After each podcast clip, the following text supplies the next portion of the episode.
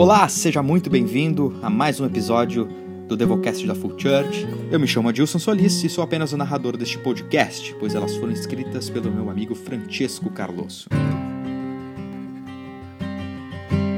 A devocional de hoje fala sobre dias bons e dias maus que todos nós passamos em nossa vida. E o texto base se encontra lá no capítulo 7 do livro de Eclesiastes, no versículo 14. Diz assim: quando os dias forem bons, aproveite-os bem. Mas quando forem ruins, considere: Deus fez tanto um quanto o outro. Vivemos dias que são muito bons. Tudo está bem, o clima, o trabalho, as finanças, a saúde e por aí adiante. Nos sentimos cheios de vida, alegres, principalmente se estamos rodeados das pessoas que amamos. Esses dias são presentes de Deus para nós, não é mesmo? Porém, nem todos os dias são assim. Me arrisco a dizer que a maioria não é. Tem dias que são escuros, frios, e eu nem estou falando do clima. Com incerteza sobre o futuro, problemas a serem resolvidos. Parece que estamos sozinhos no mundo, que nada vai dar certo ou até que fomos abandonados por Deus. No entanto, esses dias também são dados por Deus. Também estão sob os seus cuidados e controle soberano.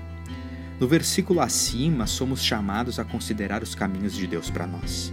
Quando os dias de dificuldades e adversidades chegarem, precisamos reconhecer que também é um dia que o Senhor fez. Os dias bons e maus vêm das mesmas mãos soberanas. O ensinamento básico e fundamental aqui é o de deixarmos nosso futuro nas mãos de Deus.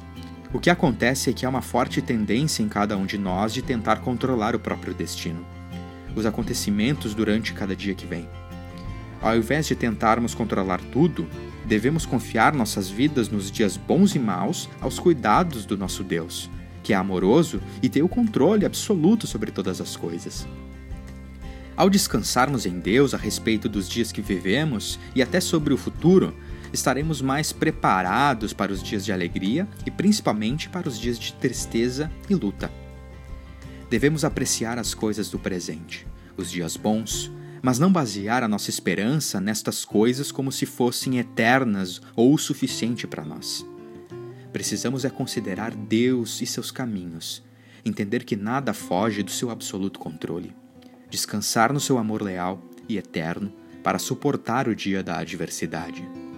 Considerar os caminhos de Deus é muito mais do que ver o que Deus fez é aceitar o que Deus fez e se render à sua vontade soberana para as nossas vidas.